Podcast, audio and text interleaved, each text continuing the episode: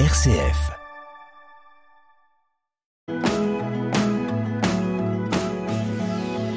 Bonjour, aujourd'hui je vous invite à venir du côté de Barbonne-Fayel où une grande église immense vous attend. Pour en parler, eh bien, nous aurons deux passionnés. Tout d'abord, euh, Paul Chiesser, ancien premier adjoint, et Dominique Grosjean, ancien maire. Bonjour Paul, bonjour Dominique. Bonjour euh, Gérald et bonjour euh, chers auditeurs de RCF. Bonjour euh, Gérald et bonjour euh, chers auditeurs de RCF. Dominique, voulez-vous nous rappeler les origines de cette église? L'église de Barbonne est une très grande église qui a évolué depuis ses origines. Il est question de l'édification d'une église en bois au 8e et au 9e siècle. Ensuite, la tradition ancienne prétend que les quatre piliers qui soutiennent le clocher ont fait partie d'un temple consacré à une divinité païenne, Saturne. Une tête d'homme, grossièrement sculptée sur l'un des piliers de la basse nef, confirme cette thèse. Ensuite, les Templiers firent construire le premier édifice. Paul, concernant l'ensemble architectural, pouvez-vous nous décrire ce chœur et l'autel? Le chœur est édifié à la Renaissance. De cette époque, on peut admirer les voûtes gothiques élancées reposant sur d'imposants piliers cruciformes. Les nervures entrent à pénétration dans les ailes. Les clés de voûte se terminent par des S de lampes. Le transept c'est la partie la plus ancienne de l'église. Il fut construit par les Templiers au XIIe et XIIIe siècle. Les hospitaliers de Saint-Jean ajoutèrent les chapelles latérales avec de grandes ouvertures de style flamboyant. Le chœur était séparé du transept des chapelles latérales et du déambulatoire par un ensemble de grilles et de trois portails ornementaux qui n'existent plus aujourd'hui. Une rénovation complète de l'abside du chœur a été entreprise en 2018 par la commune avec l'aide de la Fondation du patrimoine afin d'élargir l'espace affecté à l'office religieux. Nous avons déplacé l'autel classé et daté de 1787 avec ses marches et le tabernacle pour amener le tout contre l'abside. La réfection du carrelage est réalisée avec des tomettes provenant de l'ancien couvent des hospitaliers. Sur l'espace agrandi, le père Paul Royer a créé et construit un nouvel hôtel à partir de pierres de récupération en intégrant la table de marbre monumental provenant de l'hôtel d'une ancienne chapelle. Le père Paul Royer et Rebecca Nobleboeuf ont ensemble composé et sculpté couronnant cet hôtel, une magnifique frise allégorique ayant pour thème la générosité de la nature. Y figurent blé, raisin, fruits, légumes.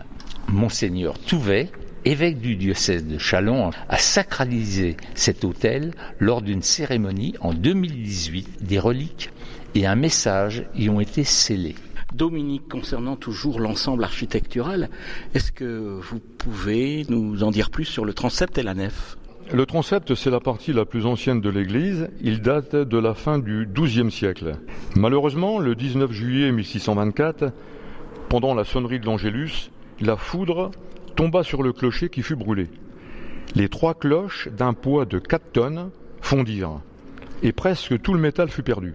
À sa place s'éleva une majestueuse tour carrée qui, malheureusement, brûla à son tour, détruite par l'incendie du 27 mars 1720.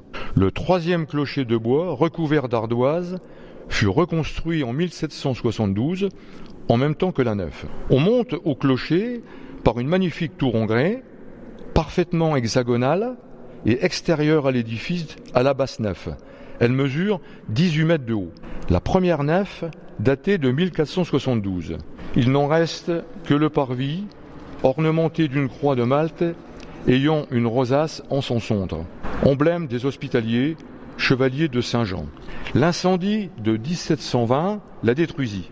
Le gros œuvre de sa reconstruction fut terminé en 1772, date indiquée en clé de voûte à droite face au portail du Midi. La voûte de la nef est un vaisseau surbaissé avec des pénétrations à l'étage supérieur en prévision de fenêtres à cet étage qui n'ont jamais été faites. La commune de Barbonne a toujours consacré un intérêt à l'entretien de son église. Paul, pour nous permettre d'en savoir plus sur les différentes parties de cette église, est-ce que vous, pouvez nous parler maintenant du clocher, du baptistère et de ses piscines? Le clocher, constitué d'une robuste structure en bois, doit supporter les mouvements des lourdes cloches pesant 4 tonnes, lancées à toute volée lors des événements. La gestion de la sonnerie des cloches a toujours été une contrainte importante. L'automatisation de la sonnerie des heures s'est réalisée au début du XXe siècle tandis que l'automatisation totale de la gestion des cloches a été réalisée durant les années 1970. Le baptistère, en pierre monobloc, possède un grand couvercle en laiton. Il se situe en entrant à gauche du portail principal. L'église possède quatre piscines liturgiques. Dans une église, une piscine liturgique est destinée à recueillir l'eau utilisée pour le rituel de purification. Nous trouvons deux piscines à chaque extrémité nord et sud du transept. Elles devaient desservir les hôtels primitifs. Une piscine est installée dans chacune des chapelles latérales, une consacrée à la Sainte Vierge Marie et l'autre à Saint Joseph. Dominique, nous sommes confortablement installés dans des bancs.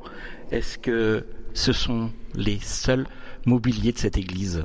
Concernant les bancs, ils sont tous en chêne massif. Ils sont l'œuvre de l'artisan Jean-François Carré de Fer-Champenoise qui y signa son nom en 1787, juste avant la Révolution de 1789. De magnifiques stalles assis debout appelés les miséricordes ornent de chaque côté l'entrée du chœur, les sièges à charnière et des accoudoirs finement sculptés sont également en chêne massif. Paul, le mobilier de l'église comprend également des monuments et des statues. Bien sûr. Les trésors de notre Église sont nombreux et nous avons eu la chance de pouvoir en restaurer la majorité. Commençons par les statues. La plus remarquable par sa prestance et son histoire est la Vierge à l'enfant du XVe siècle, provenant de la chapelle de la commanderie des Templiers, miraculeusement sauvée en étant enterrée lors de la Révolution. Viennent ensuite Saint Jean et la Vierge de douleur, qui sont deux statues, poutres de gloire, en bois massif du XIXe siècle. Six autres statues en bois sont exposées. Elles vont de Sainte Catherine du XVIe siècle à Saint Nicolas XVIIe siècle, toutes inscrites à l'inventaire monument historique. D'autres statues polychromes, majestueuses du XIXe siècle sont également exposées. Deux peintures viennent d'être restaurées une toile du XVIIIe siècle de très grande dimension intitulée L'Assomption. Elle est accrochée au-dessus du baptistère. Une autre œuvre représentant Saint Jean-Baptiste, attribuée à l'école de frère Luc de Cézanne, est accrochée sur le pignon sud du transept. Une plaque de marbre gravée comportant un texte trilingue, langue grecque, latine et française, daté de 1609, est présenté dans les collatéraux sud. Un monument commémoratif très rare est installé dans les collatéraux sud de l'église. Il s'agit d'une galerie de photos des héros de Barbonne-Fayel, morts pour la France pendant la guerre de 14-18. Au-dessus de ces héros sont accrochés deux tableaux hyper réalistes représentant les soldats tels des spectres errants dans un paysage dévasté autour de Verdun. Le peintre qui a vécu et décrit cet enfer n'est autre que l'abbé Paul Joseph Sauvage, soldat à Verdun, et ensuite curé de Barbonne de 1920 à 1949. Dominique, vous avez participé activement à la réfection des vitraux et organisé une inauguration à cette occasion. Que pouvez-vous nous en dire? Au XXe siècle, deux vitraux représentant Saint Vincent furent donnés à l'église. Barbonne étant une terre à vigne. Le reste des baies était composé de verre cathédrale sans vitrail. En 1994, une première baie est réalisée côté nord par les maîtres verriers Jacqueline Nicole et Michel Moret, qui m'ont d'ailleurs confié le jour de l'inauguration qu'ils ne pensaient jamais qu'ils auraient la possibilité de réaliser l'ensemble de tous les vitraux de l'église. Les maîtres verriers définissent leurs travaux de conception des vitraux de l'église de Barbonne de la façon suivante. Les vitraux doivent avant tout amener une lumière douce, nacrée, sans assombrir l'édifice et refermer celui-ci en l'isolant de l'extérieur par une légère patine. aucune méthode moderne n'a été utilisée pour échapper aux contraintes du plomb. En l'incluant ainsi, la technique contribue à l'élaboration du dessin. Les verrières se différencient tout en gardant une écriture commune. Les entrelacs se sont peu à peu imposés. Le souci était de travailler les proportions, de définir un équilibre entre les vides et les pleins, illustrant ainsi ce que Jacques Lipschitz, sculpteur cubiste français d'origine polonaise, affirmait Tout devient partie du reste. Ainsi, de 1995 à 2000, les travaux de réfection des vitraux ont été poursuivis et terminés suivant la technique que nous venons de définir. Et l'on peut saluer le travail remarquable des maîtres verriers qui se résume par l'art au service de la lumière. Si le montant des travaux est élevé, 2 650 000 francs de l'époque, soit 404 000 euros aujourd'hui, la part communale n'est que de 20%. Le reste étant subventionné par l'État, le département, la région et la participation importante de deux généreux donateurs de Barbonne. Pour remercier tous les acteurs de ces travaux, une inauguration a été réalisée le 12 mars 2000 avec une messe unique célébrée par le Père Morlaix et animée par la chorale des coteaux cézannais, l'harmonie municipale de Villenox et l'intervention de Sœur Marie Kérouz, chanteuse libanaise mondialement connue, qui m'avait promis de venir à l'inauguration des vitraux de l'église de Barbonne quand les travaux seraient terminés. Dominique, une remarque peut-être concernant le fonctionnement de l'église après la Révolution. Que pouvez-vous nous en dire en conclusion? Après la Révolution, la paroisse de Barbonne appartient désormais au diocèse de Chalon.